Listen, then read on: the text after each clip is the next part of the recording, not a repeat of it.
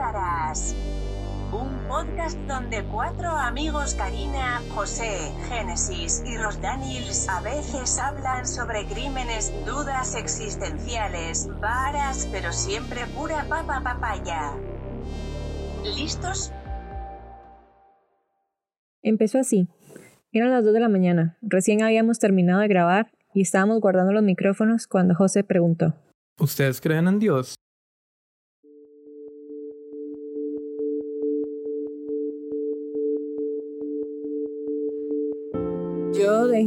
Como por conveniencia, porque, o sea, yo me tramo demasiado con todo.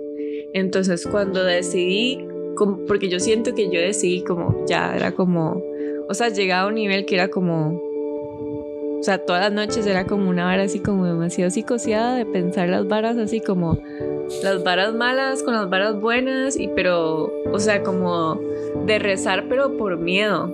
O sea, era miedo, o sea, no era que yo quería cosas buenas para mi familia ni nada, sino era porque tenía miedo.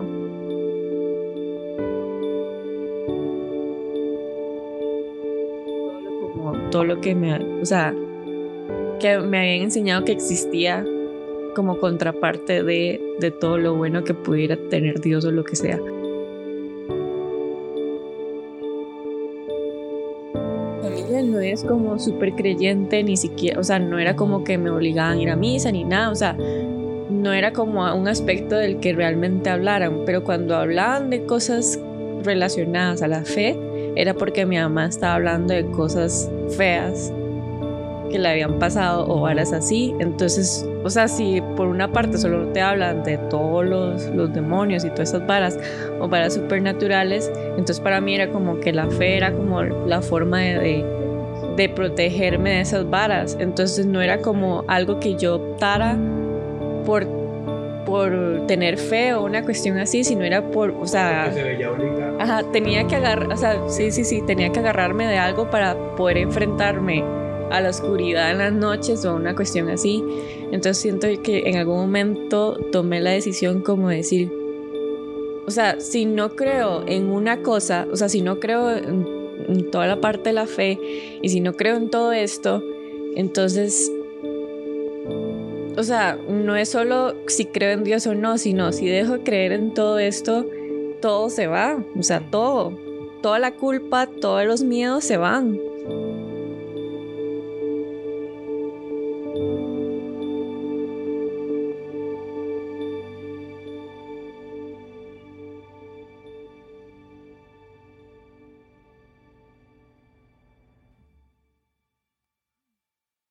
Entonces siento que para mí eso fue más sencillo y luego pensar como las religiones como desde ese aspecto, o sea, desde la parte de las enseñanzas y todo esto. Entonces, para mí no es tanto como creer en Dios, sino como creer en que Jesús sí existió como persona y sí dijo una serie de enseñanzas para, la, para las personas en el profeta, digamos. Sí, sí, como profeta.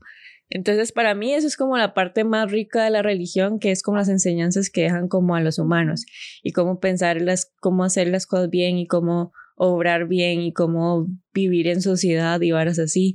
Entonces, por eso me gustan como los cursos que hablan sobre religiones y cómo las diferentes culturas tienen ciertas religiones y cómo las creencias y todo eso porque entonces como refleja esa parte, cómo ellos viven en sociedad y logran vivir en sociedad en base a estas normas y creencias que posibilitan la vida cotidiana, una cuestión así, pero no como para una cuestión de, o sea, de miedo y así, entonces, no, o sea, no, o sea, no podría volver a creer así, o sea, no, o sea, creer así, es que yo siento que, o sea, en serio mi creencia era así como, ocupo esto porque o sea, lo que le miedo no es la existencia del bien, es la existencia de, un ser supremo, bueno, como Dios. Solo lo que da miedo es la idea de que exista algo, contrario, que es el diablo, digamos. Sí. O sea, yo ocupa lo, pensar que Dios existía porque, el, o sea, como que yo creía más que lo, lo, el mal existía porque mi mamá me ha contado historias, la gente tiene un montón de historias de cosas malas que le ha pasado y de las cosas buenas es como, di todo es un milagro, ¿no? Entonces, no sé, era como, ya era demasiado, o sea, yo en serio vivía con miedo. Entonces. Yo como lo veo, yo sí creo en Dios, digamos. Yo sí creo en Dios. Lo que pasa es que yo lo que tengo, mi experiencia fue toque diferente. En mi familia más bien, eh, la idea mía de, de rezar y toda esta hora era más bien por agradecer y por, ¿me entiende? Esa, esa era la idea, como que Dios no era malo, ni Dios juzgaba, ni... O sea, era, era amor, digamos. Esa es la idea que, que, mis papás me enseñaron. Entonces, esa fue la idea que a mí me gustó. Esa idea, esa es la idea del mensaje que a mí me gustaba. Entonces, cuando este, yo ya empecé a ver varias más bien de la religión católica, que fue la religión donde yo me crié, que habían varias que a mí no me gustaba y que más bien la religión católica sería como una institución porque lo que es.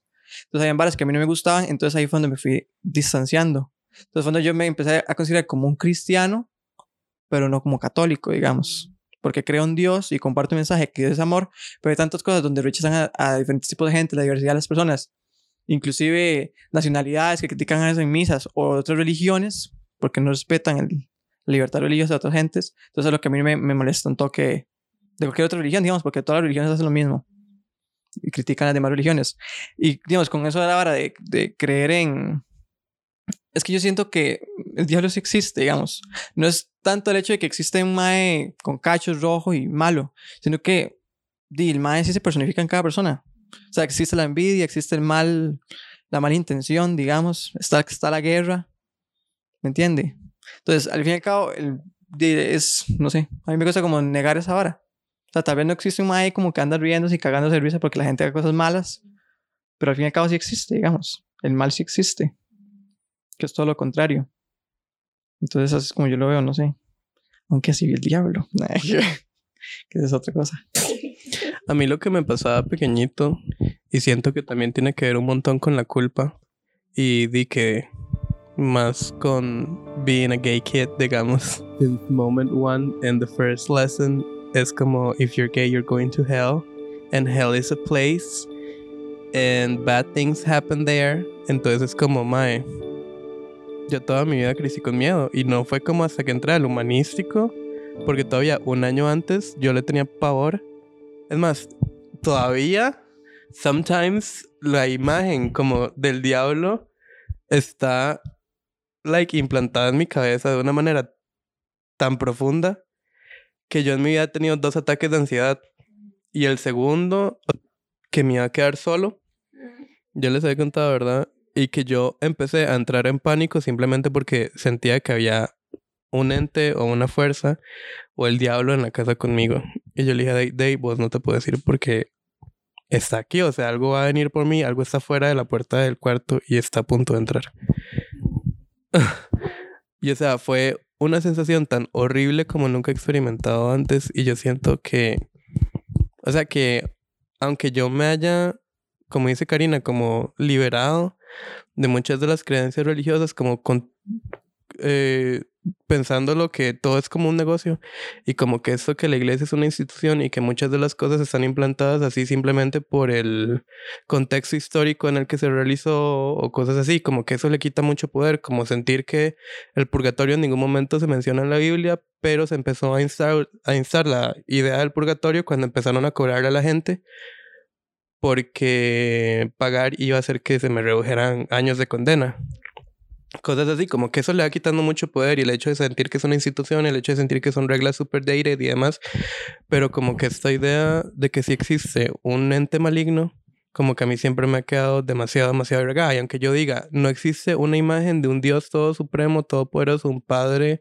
castigador y que al mismo tiempo sea amor, pero sí existe esta idea de un ente maligno que está acechando, digamos. Y como que al mismo tiempo uno se cuestiona si es algo de mental health más que religioso. Entonces como, what is there que me está como buscando, digamos, what am I not addressing que está golpeando, sí, como que está acechándome, que tal vez algo más psicológico y que no necesariamente un ente, pero yo por mi upbringing le doy esa imagen y tampoco es como un bicho de cachos rojos, porque no es así. Y últimamente es como. Bueno, no les voy a decir. Pero. no, no, diga cómo es porque yo también tengo una historia. Dos. ¿Cómo, cómo lo ha visto? Es que es como una imagen, es como una figura negra encapuchada Con y es como oily. No, Ah, entonces- es, es, es como una personificación extraña de la muerte. Pero mm, lo saqué de un lugar, digamos. No es algo que me salió de mi imaginación ni algo que yo he visto, sino que es algo que está. O sea, que viene en una película. Ujú. Y que últimamente se ha visto de esa manera, pero siempre se ha visto de maneras diferentes. O sea, yo me acuerdo que pequeñito yo tenía muchas pesadillas y mi mayor miedo growing up siempre fue el diablo. Que yo me levantaba sudado en la noche, como de acelerado, el corazón se me iba a salir y yo tenía miedo en la noche que nada más empezaba a gritar para que mami bajara a buscarme, digamos, porque yo sentía que estaba ahí. Entonces, di no sé. Como Yo- que es difícil. No sé si es que se, se estoy proyectando, digamos. Es que si yo siento que es cierto, usted dice que puede ser como psicológico así, porque yo siento que le da usted, digamos, su posición como hombre gay y desde pequeño, digamos, desde que de, de nada se sentía rechazado por la sociedad, digamos, y por la religión tal vez que usted había sido criado.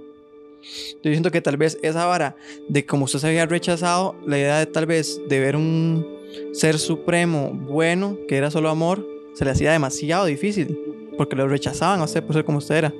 Entonces, esa, yo siento que tal vez la idea de ese ser maligno se fortalecía por eso mismo. Como uno estaba habilitado, digamos, entonces esa idea de que algo se los echaba o algo lo molestaba, se le facilitaba aún más poder molestarlo, digamos, y poderse sentir mal. Y fijo, actualmente es igual, digamos. Esa idea, y así como se crecía así desarrollado, yo me, me imagino que es por eso mismo, digamos. ¿Cómo le va? Yo estoy aquí llorando. no sé. O sea, no, o sea, si, si existe como algo social, sí lo de fijo que sí. Em, pero, bueno, sí, yo no creo en algo en sí. Como ya dijeron, sí veo como que la religión es nada más algo como para darle una estructura a la sociedad o el por qué estamos aquí, para dónde vamos y cosas así. Entonces, como un sistema regulador por el hecho de que les dice si hacen algo malo les va a ir mal. Entonces como que honestamente la religión muchas veces sí frena a personas de cometer Ujú, de asesinatos o whatever. sí. Entonces, pero, digamos, por eso mismo de que, o sea, surja en toda sociedad humana y con cosas tan distintas como que me cuesta mucho llegar a creer en algo en sí que me quieran decir, digamos. Y desde chiquitita como que siempre, o sea, nunca le hallé lógica. Eso es como lo que siempre he pensado, que siempre he necesitado como algo de, como de ciencia, la verdad. Tenía muy en mente, como que, o sea, solo eso es la única verdad, digamos. Sí, como lo que se puede probar. Ah, exacto, sí. Entonces, este, di cuando yo iba cosas así que lo siempre que cuentan que di nada más un ser ahí y que puede hacer bien, puede hacer mal y varas sin sentido como como porque hay mal en otro lado y porque a la gente le pasar cosas malas cuando es un ser de bien, se supone. No, nada más no tenían lógica para mí, entonces como que nunca lo interioricé, digamos. Sin embargo, y por esa misma idea que tengo, como que todo tiene que tener una cierta lógica y no hay explicación para esto en lo que estamos, siempre entro como en esos como ataques de qué putas Sí, es que no esto. algo. Exacto, sí, como que in- intento, pero pero no, o sea, nada más no entra. Pero a la misma vez entra como más ansiedad porque, digamos, ahorita como bien, ya me he puesto como a llorar como dos veces, yo creo, porque esa no es como algo que me da di miedo, me imagino. Y Que tal vez como el factor este de que es algo desconocido también puede ser como unsettling. Ujú. Sí, es en cierta parte peor, digamos. Y, y de hecho que desde chiquitita, como, o sea, nada entraba en mí ni me hiciera como convencerme de que hubiese una explicación a esto. También me pasaba cuando estaba chiquita que tenía como así ataques de pánico cuando me iba a dormir. Y a veces nada más me despertaba así llorando, pensando, yo, uy, algún día nos vamos a morir, algún día todo el mundo se va a morir y nada más lloraba porque algún día me voy a morir. Cosas así. Con digamos. eso que dice. Génesis de como el miedo al unknown y varas así. O sea, a mí me relaja demasiado eh, saber que nada tiene importancia, Ajá. Que nada tiene significado, eh, porque es como, o sea, todas las preocupaciones que uno puede tener y varas así, y es como, es como, el es como el mismo el hecho de la religión, es como el hecho de liberarse de que, de que hay algo fijo, de que hay un destino, de que hay cosas que son buenas y malas, sino que todo no importa y nada más estamos, somos, somos como specks of dust. De energía Como- por ahí. de energía es como ay my qué dicha o sea todas mis preocupaciones no tienen sentido es como o sea ¿por qué le voy a dar mente a eso cuando nada tiene sentido entonces es como, No sé, eso también es tengo. como relajante. Sí, a veces eso también me relaja. Pero cuando empezamos a hablar de estas varas y como ver todo lo que piensa la demás gente y siente y demás, entonces es como unsettling más. Pero tú lo dices opuesto a o sea cuando te ves enfrentada a otra gente que sí tiene como que sí tienen su verdad y sí tienen como Sí. algo a que aferrarse o algo así como fijo ujú. Sí, tal vez. sí. Sí, es, uh, sí. Tantos. Sí.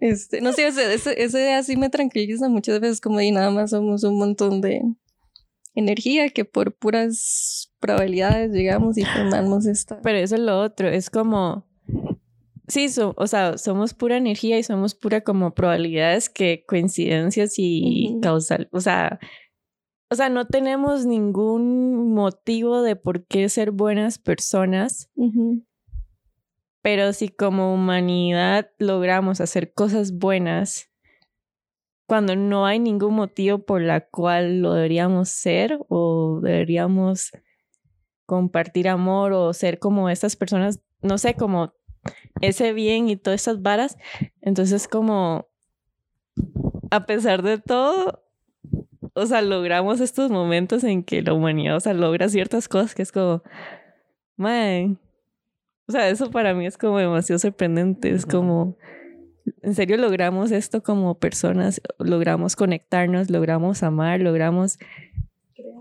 crear y todo eso, entonces como, puchica, o sea, Es que es, es, digamos, es precisamente eso, digamos, como se dice, que, que, que tiene sentido, pero es que esa es la hora que uno tiene que agarrarse del, del amor, mae.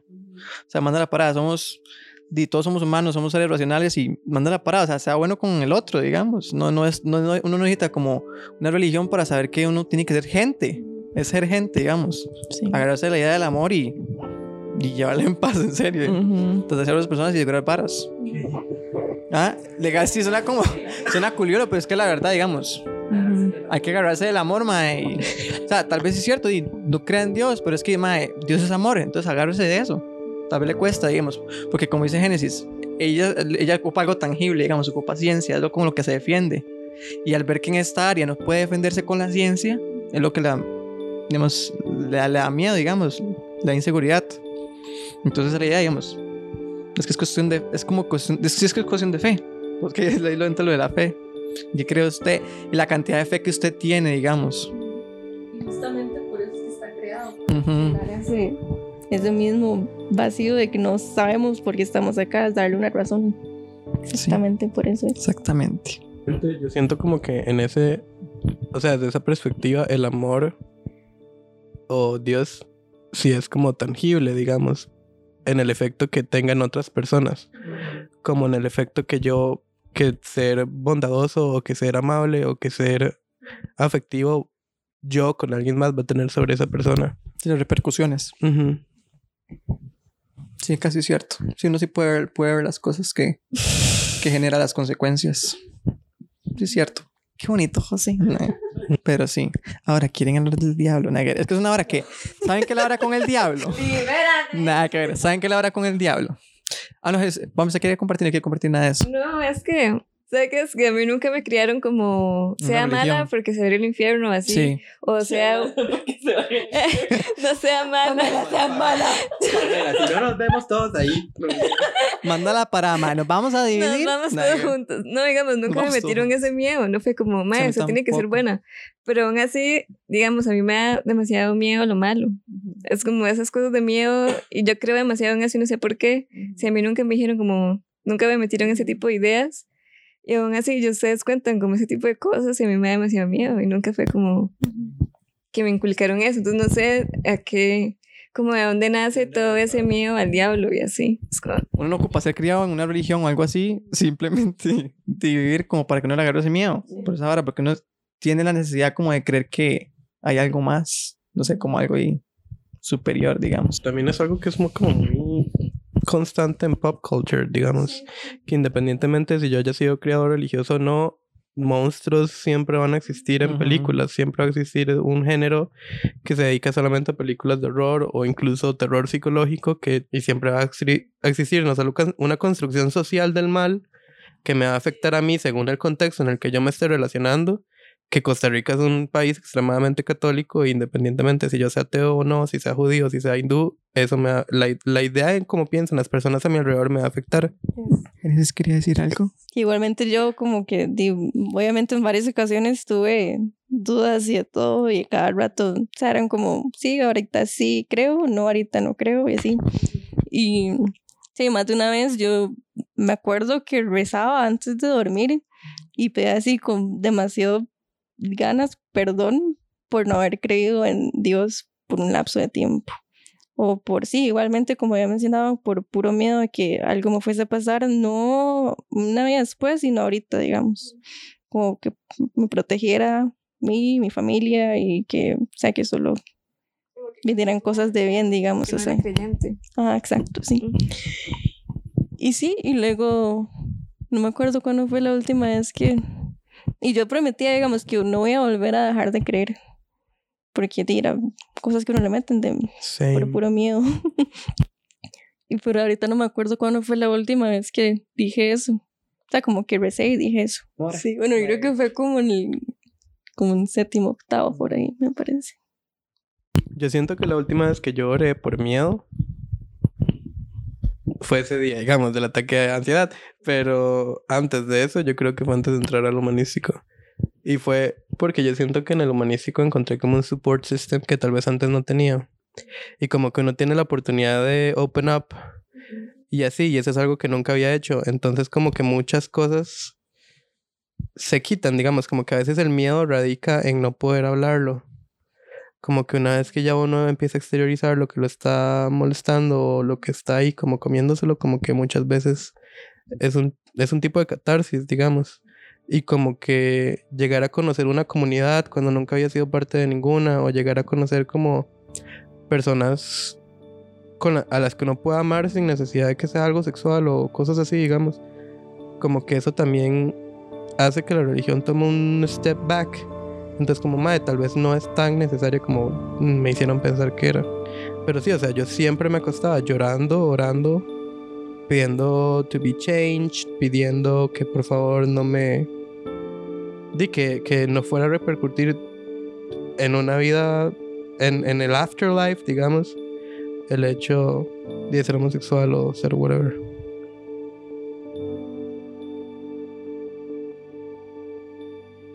Pero, o sea, ¿usted se imagina lo que es tener un hijo y que lo llame a uno llorando porque acaba de tener una de esas pesadillas y uno no poder decirle como, there's not such thing, porque es algo que a mí también me atormenta, entonces como,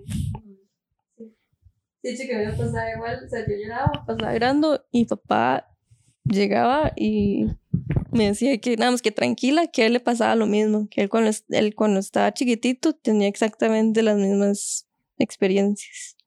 Entonces, eso es, eso es lo más que se puede decir, digamos, porque nadie va a poder tener la respuesta. Yo lloraba, pero por temor a la muerte. Sí, por el por temor a la muerte, sí. Porque lloraba yo, yo sí lloraba y entonces ahí me llegaban a consolar porque no sabía qué era. Pero llegó un punto en que la verdad me vale.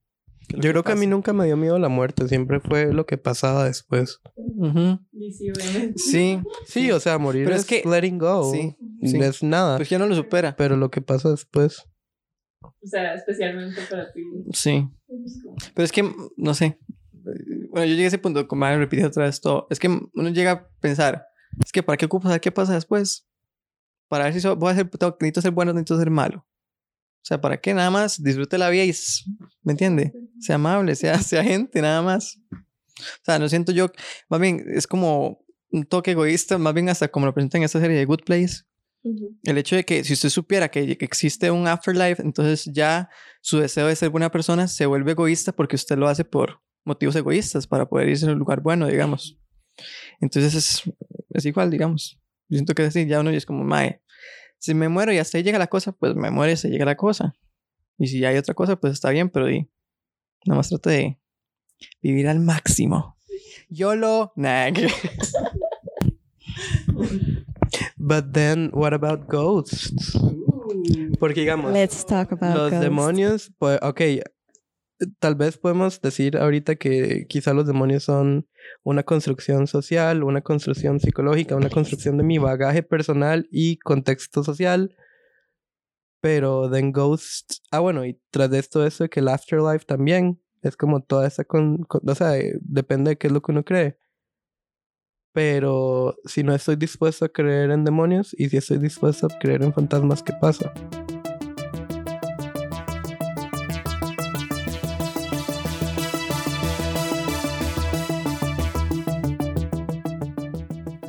Pasa esa duda, eh, siempre. Pero entonces, o sea, fue algo que, o sea, en serio yo no sé en qué momento tomé esa decisión, pero es como, o sea, fue como parte de eso, o sea, no podía seguir creyendo, por ejemplo, de que mi primita estaba ahí como un fantasma si no creía en todo lo demás. Entonces era como, it all had to go, digamos. Entonces, hasta las cosas buenas que pudieran ser fantasmas, que, pusieran, que pudieran ser eh, familiares o cuestiones como esas, o los ángeles o cuestiones buenas, también las tuve que dejar ir para dejar ir como todos esos miedos. Entonces, o sea, lo había hablado la vez pasada cuando hablamos aquella vez en su apartamento, que era la hora de la muerte y así, y cuando pasó lo de mi hermano, entonces, o sea, yo pasé meses en que yo deseaba como creer en algo para poder decir que me voy a reencontrar con mi hermano en un afterlife, digamos. Pero para mi mamá, ella solo estaba viviendo la pérdida de mi hermano como en el, en el presente, digamos. Pero yo estaba viviendo la pérdida como total de mi hermano. Entonces era como, no solo es ahora, sino es que nunca más lo voy a volver a ver. Entonces como que yo pasé meses en que yo decía como, puta, o sea, quiero creer, quiero creer solo para creer esa parte. Entonces, o sea, con, con lo mismo los ghosts, o sea, mi mamá pasó meses en que había una amiga en que la madre le hablaba de que mi hermano estaba ahí. O sea, estábamos todos en el sillón y la madre estaba diciendo como, ah, es que eh, su hijo está entre ustedes dos y no sé qué. Y yo, o sea, nunca le dudé a la madre de que la madre estuviera mintiéndonos o varas así, sino yo decía como, o sea, la madre lo está diciendo desde un lugar de verdad, desde un lugar de cariño hacia mi mamá. Y no pongo en duda de que eso no sea cierto, nada más que no lo puedo creer. O sea, sencillamente no lo puedo creer, entonces no sé. Pero no dudaba que la madre estuviera mintiendo o que la madre estuviera loca y diciendo, imaginando cosas, nada más simplemente yo no lo podía creer. Pero mi mamá se aferraba de, de todo lo que la madre le decía, porque esa era la única forma de, para ella decir, para ella tener paz en ese momento, es como saber y tener la esperanza de que se va a volver a ver con él. Entonces, era como el encuentro entre mi mamá y yo entre esas dos posiciones en que era la madre con toda esta felicidad de que el madre está bien y de que va a poder volver a verlo. Y por otro lado yo ahí como, ok, vale mierda. ¿verdad? Pero entonces, sí, o sea, cuando yo pienso en la vida después de la muerte es como, yo deseo que exista algo, pero no lo creo. Pero entonces sí deseo que, o sea, sería demasiado chido poder morir y después decir como, ah, ma, hasta aquí no llega, sino hay un montón de cosas más y sería chivísima y todo lo demás, pero, o sea, en este momento no puedo decir que crean eso. Entonces, pero espero que sí. Yo con los pequeños lo pensamos, yo como, ay, ¿para dónde iremos? Cuando... Menos a otra. Sí, volveré a ver a mis papás cuando se mueran. O sea, me preocupaba dejar a mis papás que se morían y yo, mae, los volveré a ver. Y esa idea que les agarraban, no me acuerdo quién era decía cuando estábamos pequeños, alguien nos había dicho, que cuando uno se va al cielo, uno no reconoce a nadie de la familia, no reconoce ni los amigos ni nada. Exacto. O y como yo- que la varas, bueno, a mí o algo que siempre me pasaba es como, mae, no vamos a ser corpóreos.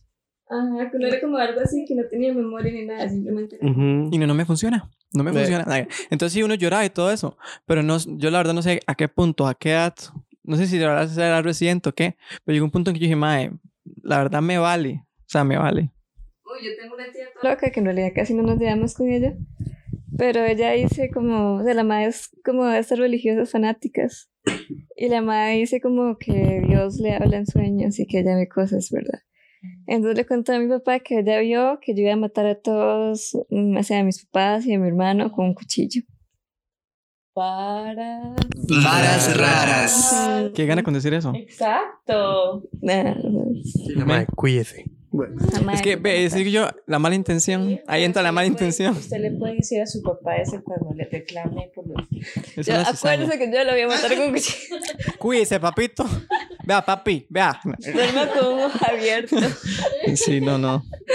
Pero eso es otra cosa. Yo, yo digo. Y la tía como, es que así, la vi clarísimo en mi sueño, marcada con aquellos dibujos en su cuerpo. Y el mae, ella ni siquiera está tatuada, mae, va jalando, ¿no? Sí, sí, sí. Estaba marcada de jeroglíficos y qué sé yo. Sí, que. Una mano aquí por toda la espalda.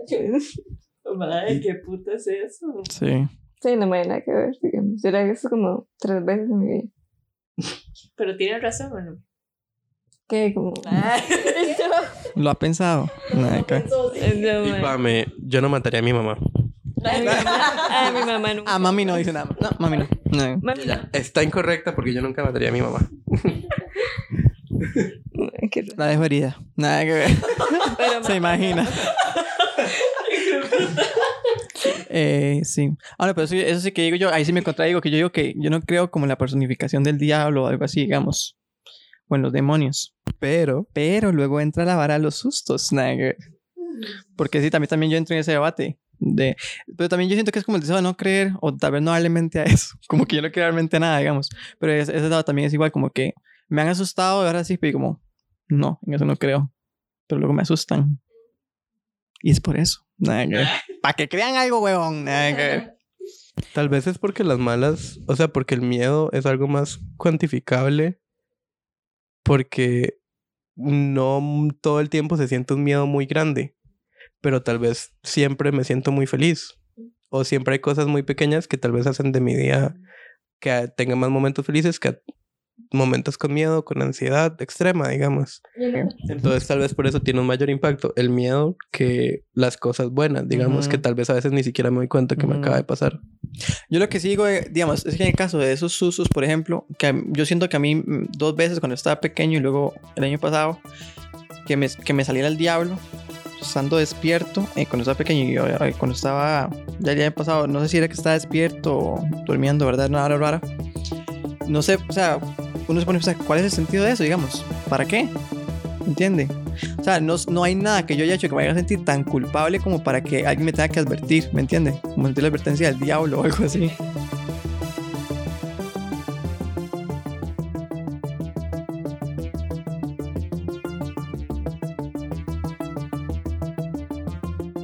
Que a mí- yo siento que me ha salido el diablo. No, no me ha hablado, no me ha hablado, no me ha dicho nada, pero en el momento que yo lo vi, estas dos veces, en el momento que yo lo vi, yo supe que era el diablo. O sea, él quería saber, él quería hacerme saber que, que era el diablo. Ustedes no. O una presencia así como dicen, mae, esto es malo. No. A mí, yo no siento que se me haya parecido el diablo más que esa noche que sentía que estaba aquí.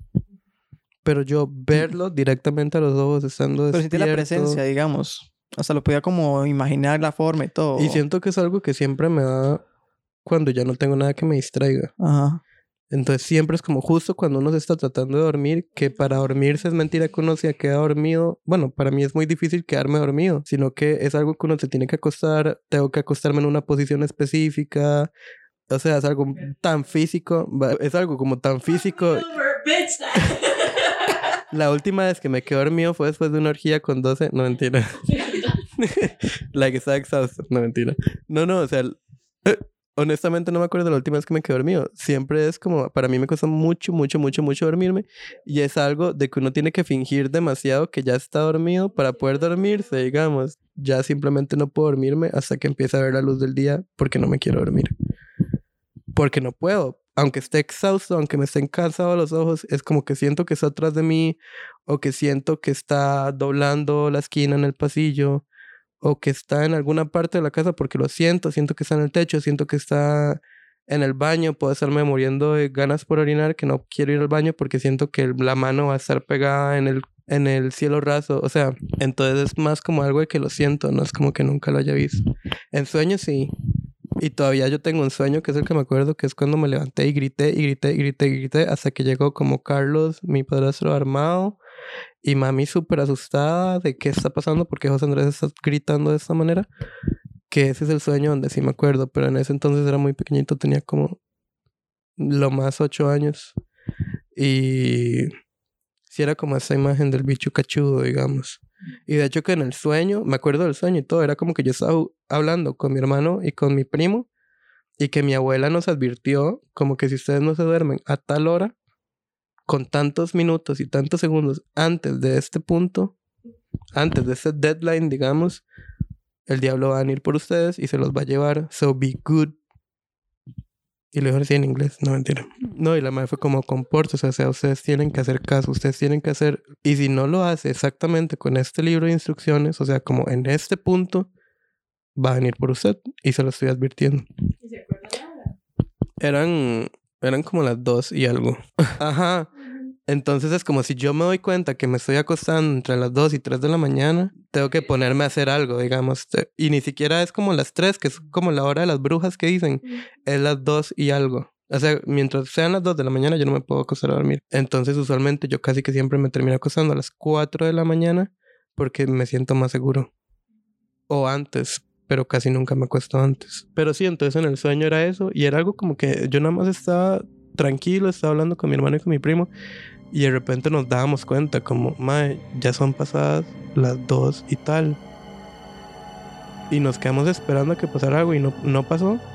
Entonces, como que once we left our, our, guard down, digamos, el cuarto empezó como a quemarse. Y yo vivía en una casa de madera. Y como que nada más escuchamos, o, o, sea, sentimos el calor y sentimos donde empezó a quemarse por abajo de la cama. Y ya no nos podíamos bajar de las camas. Las puertas empezaron a abrirse, las puertas de los closets. Y eran así como agujeros negros de los que empezaron a escucharse marchas como ejércitos hasta que salió Di Satanás y el Mae llegó y simplemente fue como fueron advertidos una hora así y di cuando el Mae estaba a punto de tocarme yo me desperté y me desperté empapado en sudor y yo estaba durmiendo con Pablo. En ese entonces dormíamos en la misma cama y yo me puse a pegar gritos me di cuenta que si hiciera un sueño porque no había puesto al principio atención. O sea, que si era un sueño, no yo. ¿Y eso les pasó eso?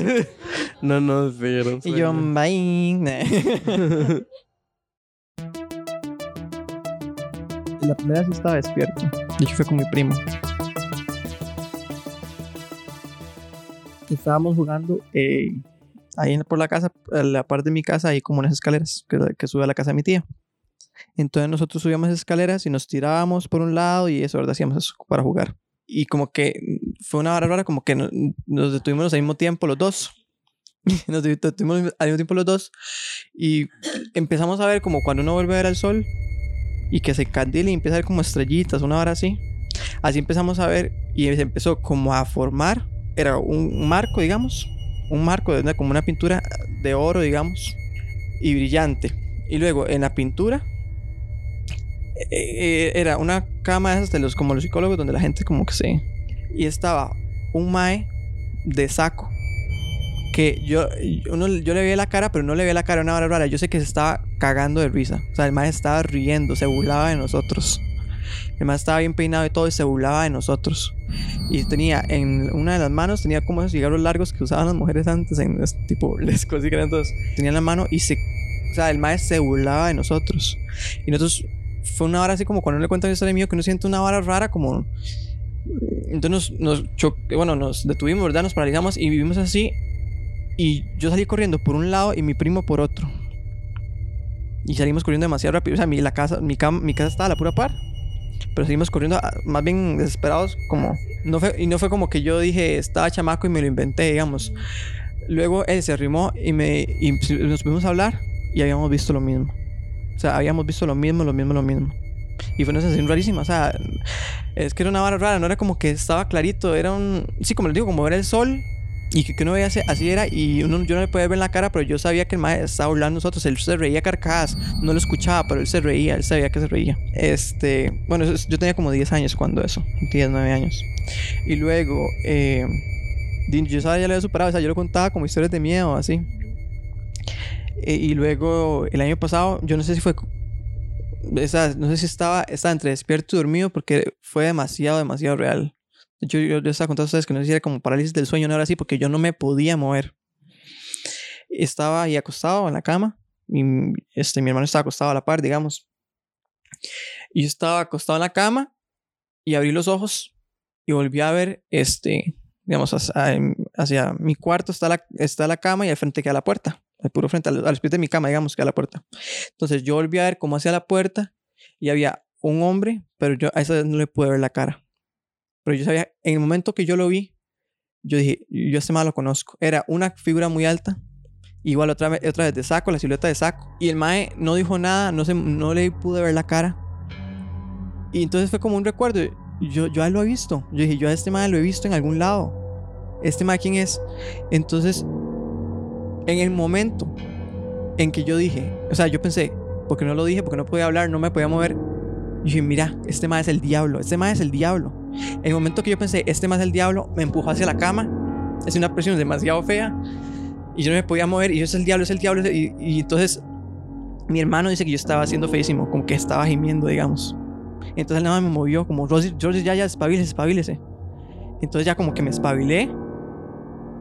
Entonces yo no pude volver a ver ese sitio, digamos, como que me volví, me cobijé, me tapé la cara y empecé a llorar y a llorar. Y Gerald decía como, pero ¿qué es lo que pasó? Yo, mae, entonces ya le dije que yo había visto el diablo, no sé qué. Mae, y entonces ya me tuve que levantar, le conté a mis papás y todo. Mi papá no me dio pelota, pero mi mamá, mi mamá sí, sí me creyó, digamos. Entonces ella se acordó, se acordó esa historia, entonces de la, cuando estaba pequeño. Exacto. Pero resulta que en esa misma semana, mi hermano y mi papá habían tenido un sueño, el mismo sueño los dos. Digamos, dentro de los mismos días. Y hasta que uno lo contó, porque le daba mucho miedo, lo estaba cont- eh, mi hermano estaba contando a mis papás. Mi papá le dijo, yo tuve el mismo sueño, sin haberle contado. Resulta que ellos se soñaban que llegaban a mi cuarto. Bueno, Oscar es un camarote, entonces Oscar duerme arriba. Entonces, Oscar soñaba que él se despertaba y volvía a ver hacia abajo el camarote donde estábamos durmiendo, Gerald y yo.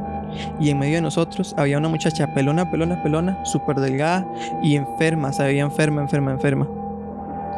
Blanca y pálida, digamos, como moribunda.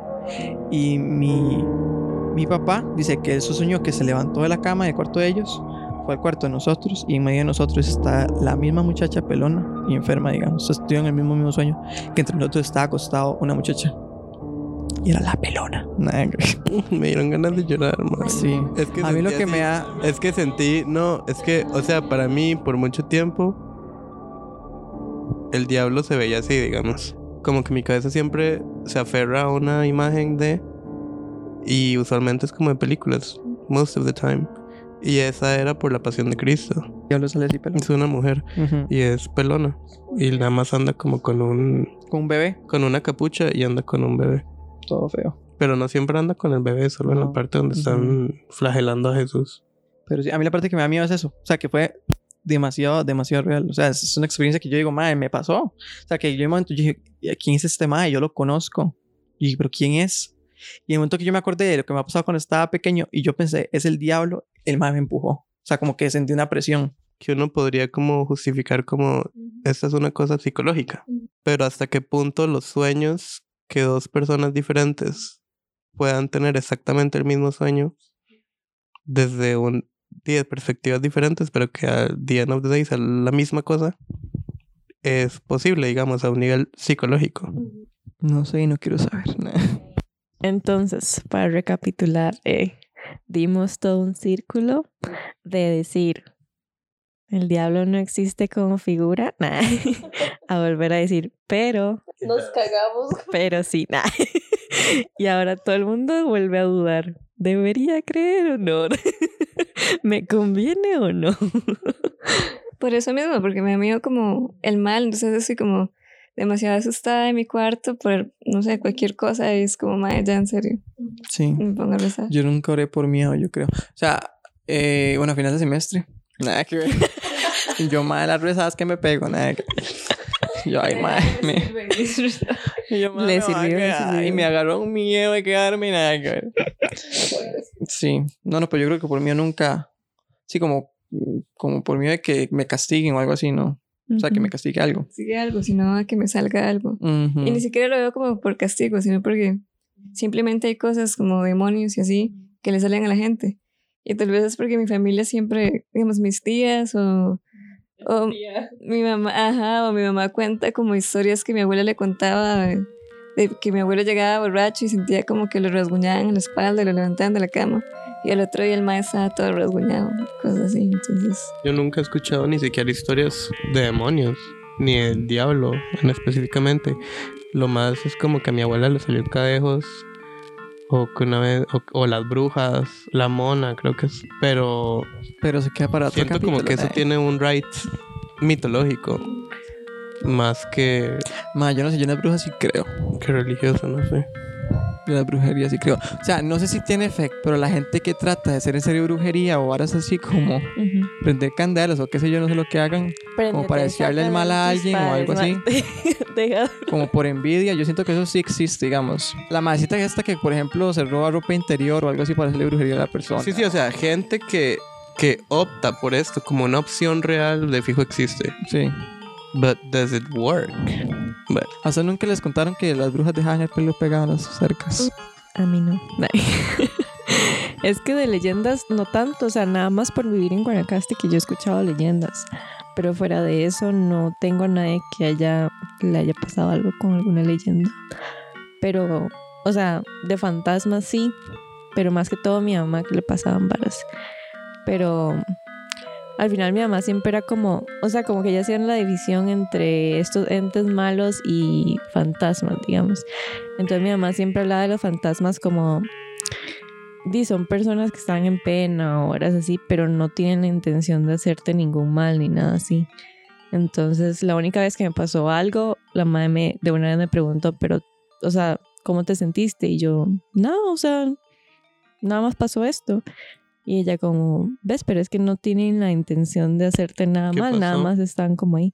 La hora del día de mi cumpleaños, que fui a, ahí a la baile de la polilla, en Alajuela, nah, no me acuerdo.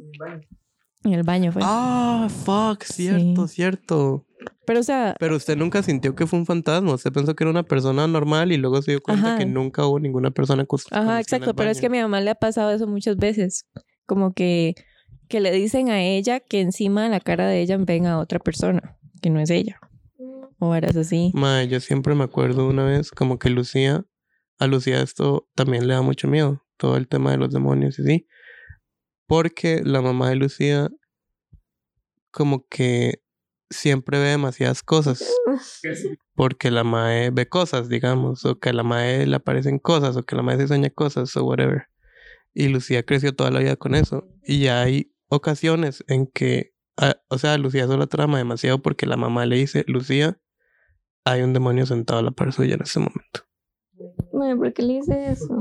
No, no, no. Y a mí, en realidad, la única experiencia con fan- así como que yo sintiera que fue como un fantasma o algo así fue cuando vivía con Pame, donde Doña Rocío. Pero en ningún momento yo sentí que me fuera a hacer daño tampoco. Simplemente sentí que era como una. O sea, al principio pensé que era Doña Rocío, que simplemente estaba desorientada y llegó y abrió la puerta del cuarto. Entonces yo, I engaged it y todo. Yo, como Doña Rocío, le hablé en voz alta, me le quedé viendo, esperé que hiciera algo, no hizo nada seguía haciendo lo que estaba haciendo, mi trabajo en la compu, me estaba dormida a la par mía. Di, el, el ente entró caminando, pero no hacía ruido sobre el piso de madera, simplemente entró, se paró a la par mía, se agachó a ver qué estaba escribiendo y yo lo sentía a la par. Y en el momento en que volví a ver, así como que ju- junté todo el coraje para hacerlo, ya no estaba ahí. Y fue algo que justo en el momento en que vi, eh, la presencia ya no estaba. Pero, o sea, a mí lo único que me dio miedo fue por el hecho de que estuvo algo. Pero no porque sintiera que me fuera a hacer daño ni nada.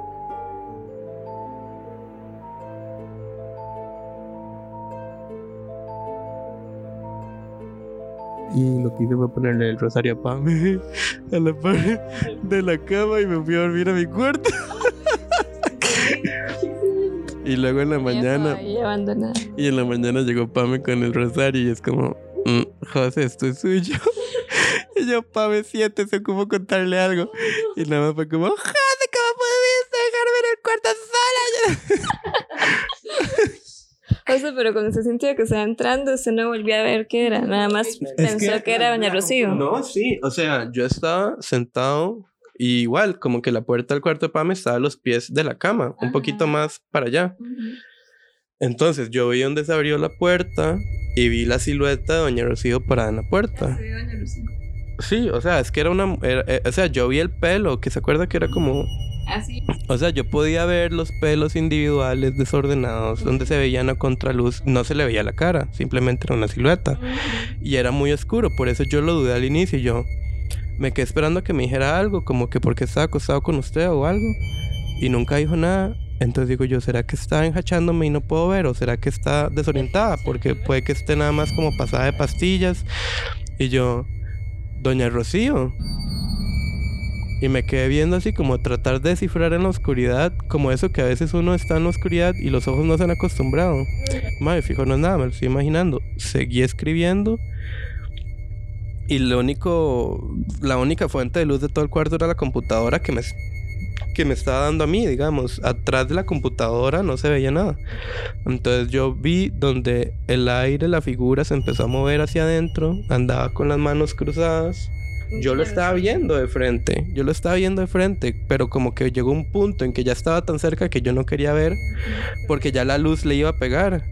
Entonces como que simplemente volví a ver a la computadora y me quedé esperando a que se fuera y ya lo vi por el rabillo del ojo aquí, por la visión periférica donde llegó y se paró aquí a la par mía y se quedó un rato esperando y yo cerraba los ojos y yo, pame, pame, empujándola, tratando que se despertara yo, pame, y no se iba y no se iba. Y en eso, en el momento en que ya se agachó aquí y lo tenía aquí, yo fui como, mae, this is real. Y entonces ya me quedé como This is así. life. Que ver. Ne. y di como que así, y yo nada más junté como todo el valor ever, y en eso vuelvo a ver como así. Y ya no estaba nada, y ya se quitó el peso. Para los y ya- oyentes, por ver como así significa nada o sea, volví a ver como a mi lado lado. izquierdo un toquecito. Y, y ya, me largo de aquí. Y Pamela siempre se hacía así. Y ese día yo empecé como, Pame. O sea, si yo tenía miedo, lo primero que hice era. Pero sí, lo mismo. O sea, yo nunca sentí como que me quisiera hacer daño. Simplemente era algo no natural, eh, algo no normal. eh.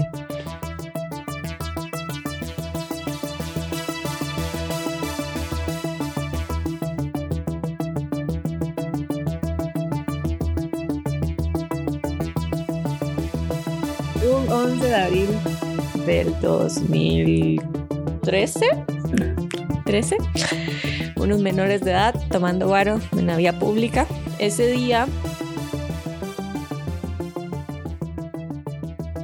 eh, teníamos planeado reunirnos en el parque de Alajuela para ir al baile de la polilla para celebrar mi cumpleaños. Y este, mm, la verdad es que yo me venía orinando en el bus. Entonces yo hace rato venía diciendo como, madre, me voy a bajar ya, me voy a bajar ya. Pero venía con José. Entonces el madre me dijo, madre, no, aguántese y va hasta que lleguemos a la juela. Entonces yo dije, no, es que madre, me voy a bajar, me voy a bajar porque ya, o sea, ya, ya. Entonces el madre dijo que no. ¿eh? Y la verdad era que no tenía como plata como para poder bajarme y volverme a subir una cosa así. Entonces dime, esperé hasta llegar hasta a la juela. Entonces, de una vez, cuando nos bajamos del bus, como que yo corrí así como al primer bar, o sea, como en la estación de la juela, a la, donde vienen todos los buses ahí. Como a la vuelta había como una carnicería y nada, entonces yo, yo entré 3.54. Son las 3.54 de la mañana y estamos contando estas historias. No, pero es seguro, ya seguro. Sí, dice, dice José que ya estamos seguros. ¿no? Y Rosdaniel se acaba de encender todas las luces, entonces ya estamos más seguros. ¿no? Sí. Yo- todo el mundo ocupa ir al baño en este momento. en mi historia, yo también ocupaba ir al baño. Nah. y entonces, este, nada, me bajé del bus y salí corriendo como a ese lugar que era carnicería slash restaurante slash X. El punto era como que era una carnicería o una cosa de pollo fritos y había esas mesillas como de coloridas que siempre hay como en los lugares de pollo frito. Entonces, este, eh, pedí el, pedí piri, piri, piri. Pedí el, el baño y la madre, el guarda me dijo que no tenía la llave del baño de mujeres, entonces que entrara al baño de hombres. Y yo, ok, está bien. Entonces Juan José se quedó en la pura puerta a esperar mientras yo entraba al baño. Entonces yo entré al baño y no había nadie. Hay un cubículo y había como dos orinales y para lavarse las manos. Entonces era como lavarse. Uno entraba así un pasillito, había un para lavar las manos a la derecha y luego los dos orinales, no sé cómo por ahí, y un baño en el fondo. Entonces yo entré al baño, estaba ocupada por yo, nah, yo era la que estaba dentro del baño, nah. Sí, la ocupada era yo, estaba muy ocupadísima. Y entonces nada, o sea, alguien tocó la puerta, entonces yo dije, está ocupado. Entonces me tocaron otra vez y yo que está ocupado y me volvieron a tocar otra vez. Entonces yo, está ocupado, nada, y ya, dejé de contestar porque ya era como, ya me tuvieron que haber escuchado, digamos. Entonces cuando salí, eh, yo me terminé el papel higiénico. Entonces, esa es la historia de miedo. Nah. esa es la historia de miedo, acabarse el papel higiénico. Entonces, cuando yo salí, había un mae como una camisa gris con un bulto tipo de estos de Hello Kitty, una hora así como de un mae que uno identificaría como alguien que viene saliendo de una construcción o una cuestión así. Entonces el mae se volteó y iba a entrar directamente al baño, pero primero se quedó viendo raro me quedó, se quedó viendo raro a mí, digamos. Entonces como que yo hice como, eh, tranquilo, es que no había llave para el baño de mujeres, entonces por eso estoy aquí en el baño de hombres y no sé qué. Entonces justo yo estaba caminando para lavarme las manos y el maestro estaba caminando para entrar al baño, pero no estábamos viendo así, yo estaba tratando como explicarle la hora. Y, o sea, ya le iba a decir y él fue como, ay, no hay papel higiénico y el maestro cerró y se metió. Y yo di, ahí están los orinales, el maestro tiene que ser del 2, yo les, nada más le estaba avisando, nada. y entonces ya me lavé las manos y salí. Y Juan, cuando salí, Juan José estaba parado al puro frente de la, de la puerta. Entonces ya íbamos saliendo. Yo le dije, madre, miras qué gracia me dio la, la cara que hizo el señor. Eh, y yo diciéndole todo esto. Y Juanjo me dice, es que, pero no ha entrado ningún mae. Sí, el mae que tiene el, el, el bulto y no sé qué. Entonces íbamos saliendo del local y fue como, estábamos discutiendo de quién entró y el madre me dijo, no, es que yo estaba parado aquí al frente todo el rato, o sea, no ha entrado nadie. Me dijo, entró una muchacha. O sea, pero no entró ningún mae. Entonces yo estaba como, sí. Entonces dije, no, nada que ver, no sé qué. Y entonces dije, antes de salir del local fue como, mae, no, suave, yo quiero ver quién sale del, del baño.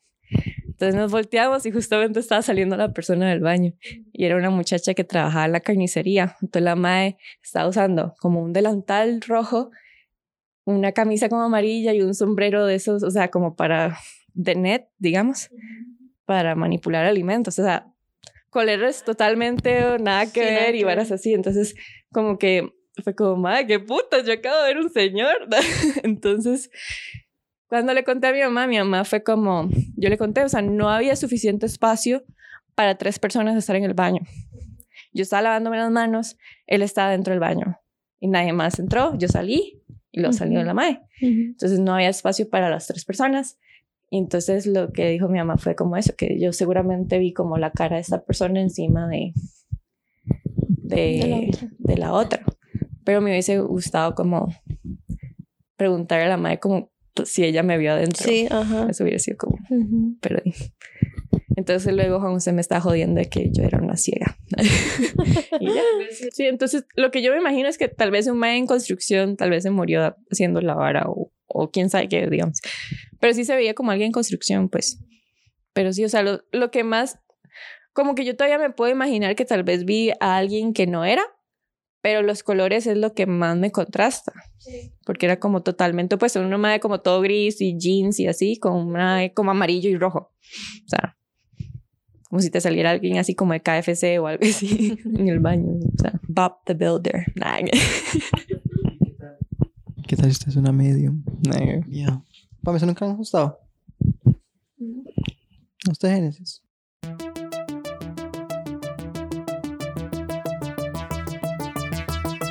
Fue en la casa de mi tía.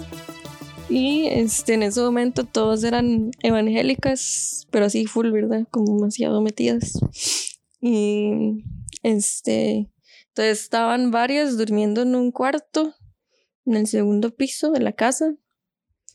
Y mi abuela, cuando estaba durmiendo, eh, contó que eh, empezó a sentir como que el colchón la estaba asfixiando, digamos, como que se estaban volviendo alrededor de ella.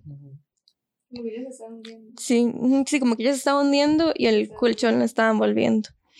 Y este, y entonces es de ahí obviamente empezó a entrar en pánico y toda la cosa. Y en el cuarto ese hay una puerta, una no se lo hacía, no, una puerta corrediza de vidrio que va a dar como un patio ahí trasero. Y ella dice que, que esa puerta se abrió y que entró un señor súper arrugado, chiquitito, como vestido como, creo que igual como en traje, siempre todos son como en traje. Este, y que le empezó a revisar el bolso. Que le empezó a revisar el bolso, le sacó como la billetera, no sé qué más, y luego se fue. Y, y ya como que ella se levantó, pero ella dice que o sea, como que todo ya lo sintió como en serio, que en serio, en serio le pasó, que estaba así como asfixiándose. Y entonces ya al día siguiente ella llegó y con todo eso, obviamente yo me cagué toda. Pero mi mente, o sea, mi... mi ¿Pero ella siente que estaba soñando o qué pasó? ¿Qué edad tenía usted? sintió. Yo tenía como unos 12 por ahí. Eh, mi solución fue, en vez de quedar, ese día yo estaba durmiendo con otra tía mía en el piso de abajo.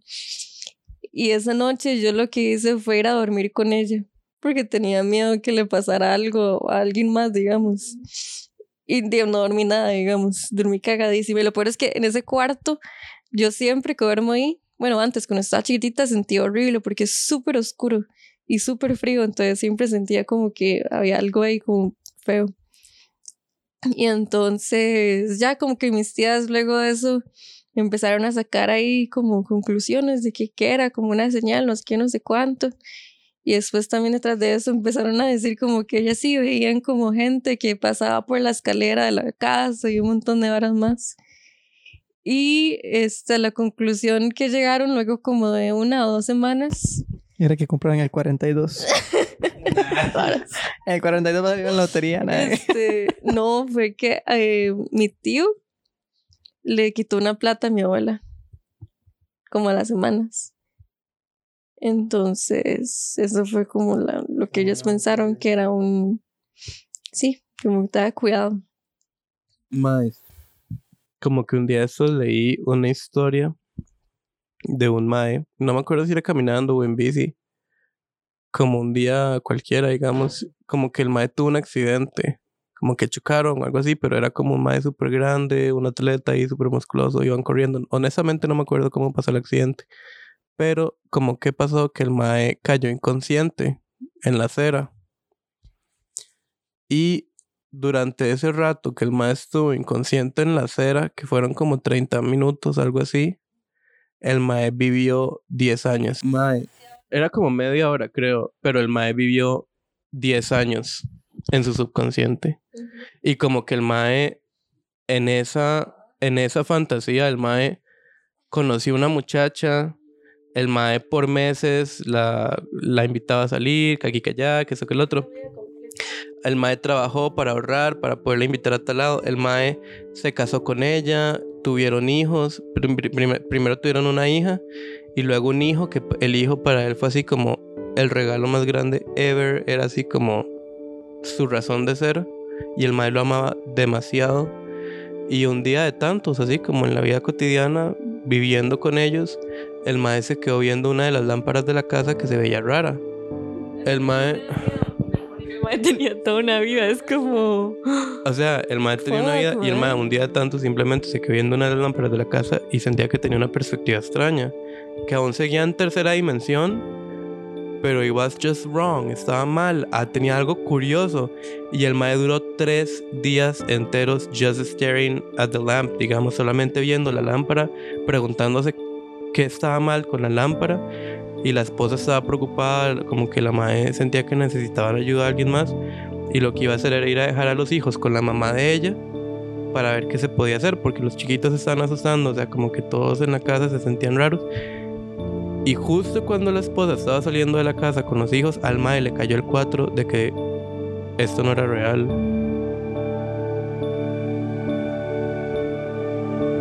Y el mae se quedó viendo como, mae, esto no es real, esto no es real. Y justo el momento en el que él sintió eso, como que todo se empezó a despichar, hasta el momento en que el mae se despertó en la acera con un montón de gente súper preocupada alrededor. Y el mae estaba contando esto y eso le había pasado, o sea, el mae redactó esto y le había pasado hace como tres años, algo así. Y el mae desde entonces sufría de depresión, el mae como que estaba mourning, el mae estaba de luto porque sentía que acababa de perder a su esposa y a sus dos hijos. Y como que él sentía que siempre cuando se fuera a acostar a dormir, como que los iba a volver a ver y nunca pasó, pero que a veces le pasaba que veía al hijo como por la visión periférica, como que él estaba haciendo cosas y veía donde el chiquito se iba corriendo y el rápido se, se, se, volvía loco, lo volvía a ver y ya no estaba ahí. Pero así como que el mae literal estaba lidiando con un proceso de luto demasiado fuerte y el mae estaba viendo a un psicólogo y el mae entró como en un, en un, en un proceso de depresión demasiado in- intenso. Mae, ¿se imaginan? Llore legal. Y como uno va a soñar que tiene toda una vida y creer que es cierto. 30 minutos, no estoy llorando, A quítame. mí sí me ha pasado que estoy soñando y que llega un punto en el sueño en el que yo digo, esto es un sueño, quiero despertarme. Y me despierto, pero me sueño que me desperté.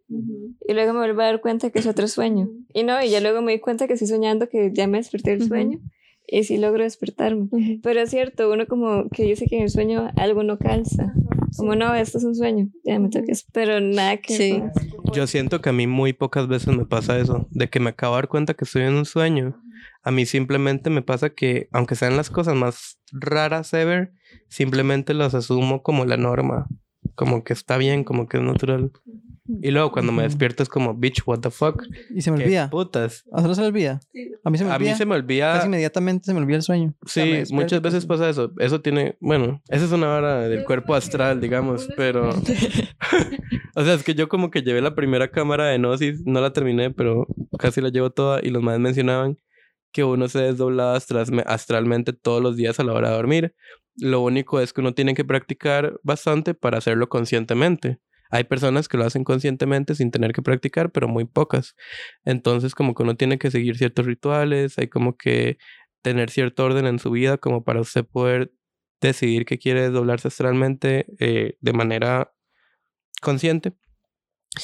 Y este, mm, como que lo que pasa es que a la hora que uno se desdobla astralmente durante la hora del sueño, eso es como que tienen, como que uno tiene varias, varias dimensiones de su cuerpo, como el cuerpo corpóreo, el cuerpo de tal energía, el cuerpo y el cuerpo astral. Entonces, su yo consciente se va en el, en el cuerpo astral y se mantiene fuera de su cuerpo mientras su cuerpo se regenera, que para eso son las horas de sueño, para que su cuerpo se regenere. Entonces, este, en el momento en que uno se despierta, el cuerpo astral es, jal- es jalado inmediatamente por un hilo que se llama el hilo de Antacarana, que lo que hace es que mantiene todos los cuerpos eh, de las diferentes dimensiones de unos unidos. Entonces, en el, momento, en el segundo en el que usted se despierta, su, cuer- su cuerpo astral acaba de volver a entrar a su cuerpo y usted tiene reciente toda la información de su sueño, porque usted lo acaba de vivir. Pero si usted empieza a moverse de manera muy brusca o empieza a realizar movimientos muy... eh, moverse mucho, como que su cuerpo astral se desestabiliza por un momento, entonces hace que a usted se le olvide el sueño. Entonces por eso los maes recomiendan bastante porque ellos también eh, tratan todo esto de la mm, interpretación de los sueños y que uno tiene que escribir los sueños y, y llevar un diario para ver qué significan y así. Entonces los maes lo que recomiendan es que en el momento en que usted se despierta, no se levanta a hacer cosas inmediatamente, sino que repose, cierre los ojos e intente empezar a recordar el sueño desde la última imagen que tuvo en, de- en reversa, digamos, como que fue lo último que pasó en el sueño y tratar de, de llegar hasta el inicio, porque eso es como, como que eso va a hacer que se le quede grabado y ya una vez que usted lo tiene, usted se levanta, lo escribe y ya puede continuar su vida, digamos. Yo quiero contar un sueño. Quiero contarlo. Ay, con una canción. Ay, a dream. Ay. A song to sing. No s- me sé la canción. Este, no, yo tuve una, eh, una canción, yo tuve un sueño que es todo tonto, pero fueron, Tú no cuentas a nadie. pero fue muy, no sé, ah, lo voy a decir. La verdad es como que. I'm so random. I'm just gonna say it. I'm just gonna say it. You guys stick with me. no, di, la verdad fue como que estaba soñando y me desperté. Ve lo que les digo, man. Y fue como, ay, mae, ya, despiértese. Entonces me volví a despertar y fue como, mae, todavía no, despiértese. Y otra vez, mae, esa de las... Me acuerdo que cuando me, ya me desperté, eh, fueron siete veces de que me desperté, o sea, de que soñé de que me desperté. Pero no era que hacía algo, sino nada más que abría los ojos y era como, no, todavía no, falta. Pero, o sea, yo tampoco estaba consciente de que era otro sueño, nada más como que en el sueño volví a abrir los ojos. Entonces era como, y fueron siete veces lo que... Ajá, pero yo estaba viendo como hacia el techo y hacia, y hacia mi tele y era como que como que nada más parpadeaba y volví a abrir los ojos, pero estaba soñando porque, o sea, Pero. Ya se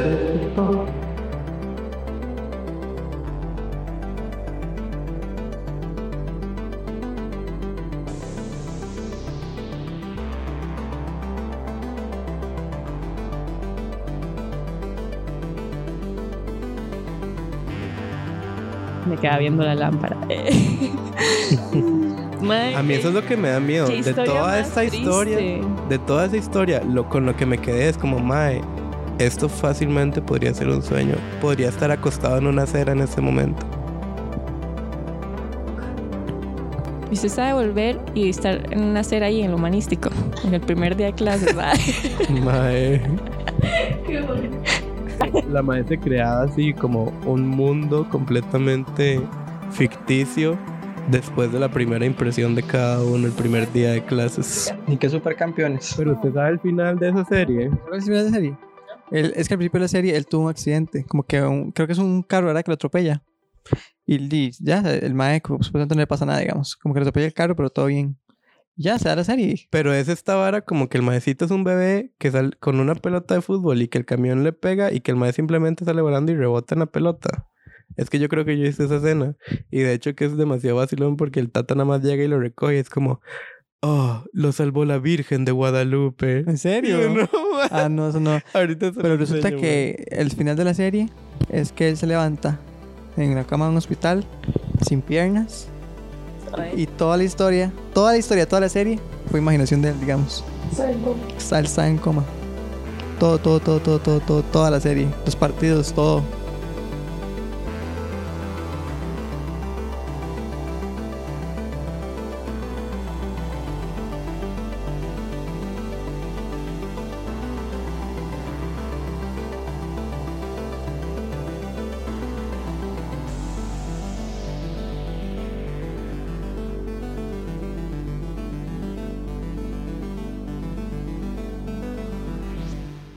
¿Estás despierto?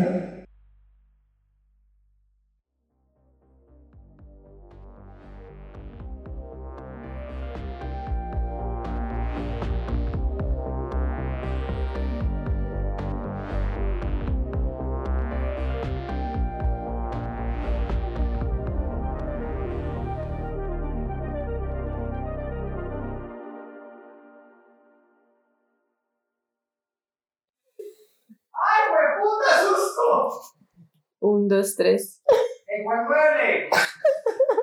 ¿Qué le pasa? ¿Por qué hizo esto?